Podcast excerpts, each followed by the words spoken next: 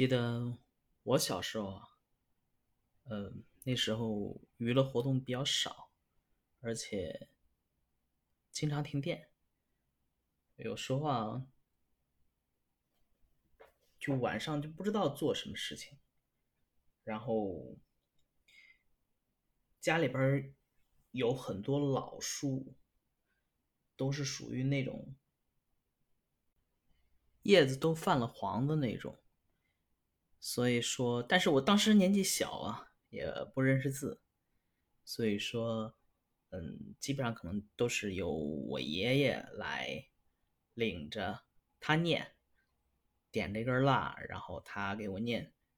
当时念了有好多书，但我印象最深刻的还是这本《聊斋志异》。为什么呀？因为它新奇呀。而且现在长大了以后，可能成年人觉得《聊斋志异》不是特别恐怖啊，但那时候小时候嘛，就还是感觉很吓人的，所以说对这本书印象非常深刻。等长大了以后，就老想以前的事情。现在呢，我爷爷去世了。我自己就想把这一套书再稍微录一录，当做自己的练习做。嗯，水平有限，能力一般，希望大家喜欢，有意见可以提，只要别骂人就好。哈，首先呢，《聊斋》并不是以鬼故事出名，当然现在我们都这么说啊，学术界。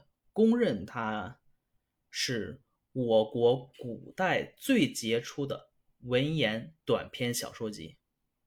当然，文言短篇短篇小说集也没有几本啊。呃，《酉阳杂记》《阅微草堂笔记》，这算不算呢？但是呢，其实以前晚清啊和民国对《聊斋》的研究其实颇为冷清。新文化运动以后就更是了，呃，钱玄同啊、胡适啊、周作人都挺轻视他的。直到鲁迅先生从那个《中国小说史略》以及中国小说的历史变迁，才打破了这种局面，给了《聊斋》相对比较公允的评价。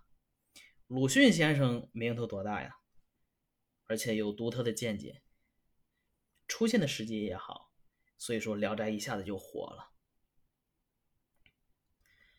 呃，说这些啊，然后后来有建国以后有郭沫若先生的那个评价：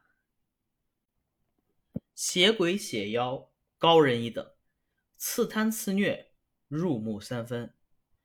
所以说这本书就。更火，然后再后来又拍了电视剧《聊斋志异》，那受众就大了，一下子就火遍全国了。到现在，呃，就是我们可能就这种八九十年代的人，可能都会唱“你也说聊斋”，对吧？大家都说聊斋，所以说呢，今天就从这儿开始吧。把《聊斋》给讲一讲，说一说。当然，主要还是，呃，能力不太好。主要是还是以，呃，念书的，就达不到人家老先生或者说专业的那种，就是感觉跟说评书似的。咱这边就尽量，呃，让您听得舒服一些。好，接下来开始吧。